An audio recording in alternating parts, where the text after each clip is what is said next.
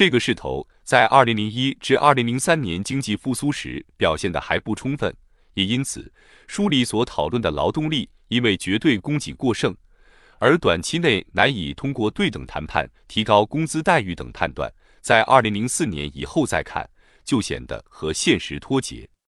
此外，其他对于劳动力构成重大政策性影响的，一是二零零四年土地承包法开始实施。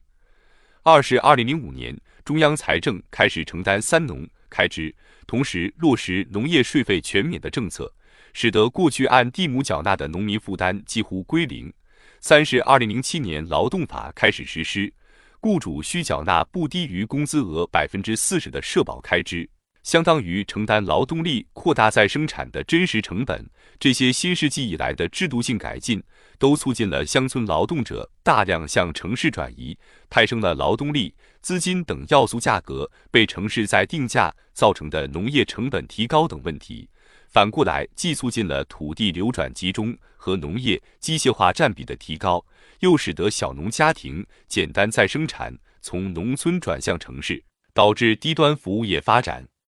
但这些客观变化及理论思考都是成书时所难以预见的。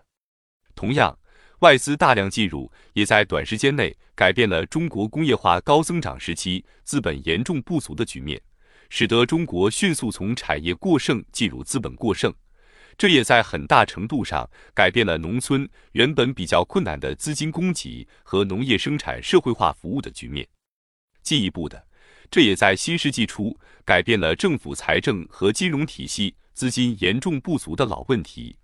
而中国不仅在较短期间就进入工业化中期阶段，还在中央层次的政策导向上转向亲民生、亲环境，转向工业反哺农业、城市反哺农村等新政，进而，在二零零五年开始实施中央财政为主要投入力量的新农村建设。以及后来在二零一七年确立的乡村振兴，此类涉及“三农”的重大国家战略转型，对中华民族伟大复兴多有积极意义。以上提及的这些从资本极度稀缺向资本相对过剩的趋势性变化，需要纳入必要补充，以便读者在阅读本书时有所借鉴。只有结合最近十多年的宏观形势变化，才能比较辩证地看待当年我们的观点演化及其分析。第二，本书另外两方面的参考价值。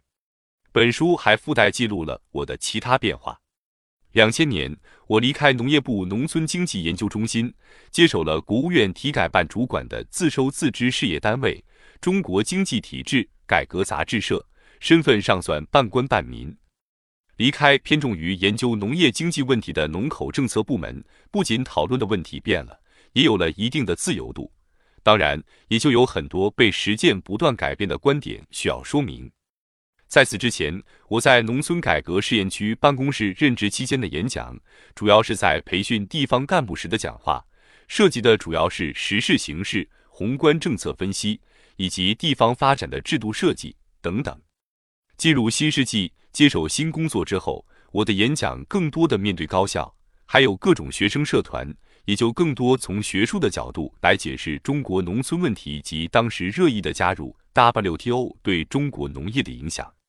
当时正值我接近完成《中国农村问题百年历史变迁》的系统梳理，有了很多独特的去意识形态的研究发现，遂在几次演讲中都进行了比较通俗的阐释。这些在我的博士论文及以此为基础出版的《中国农村经济基本制度研究》一书中有比较学术化、规范化的表达，但也难免会有阅读门槛有点高的问题。而本书作为演讲记录，则尽量做到雅俗兼顾。感兴趣的读者不妨把本书的这一部分作为理解中国百年三农问题的入门导读。此外，在中国如何应对 WTO 挑战的政策分析中，我在演讲中给出了比较全面的解决“三农”问题的政策框架，涉及方面比较广泛，也提到了资本市场对于促进城镇化建设以及促进经济欠发达区域资源资本化的作用，还提到了东亚社会中日本、韩国的“三农”制度体系对于中国的可借鉴意义。直到二零零四年，我进入高校以后。带领团队开展比较精致化的学术研究，才提出东亚原住民社会的农户理性及村社理性及其对于外部性风险的内部化机制作用的理论分析。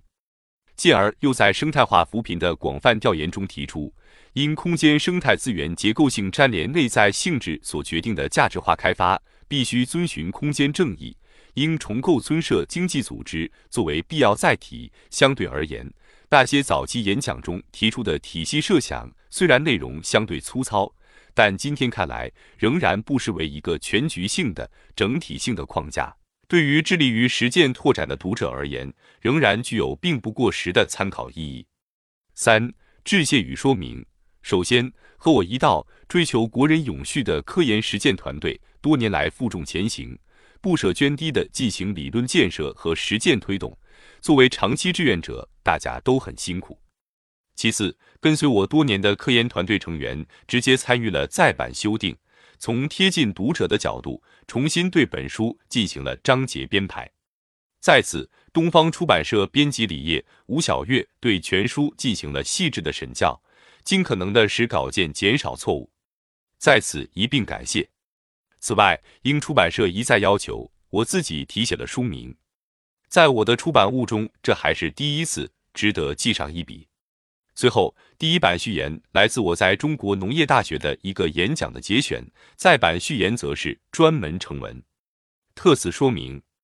温铁军起草于庚子年大寒时节，大疫发作世界之时，修改于芒种时节，中国确立国内大循环为主体的新发展方针之际。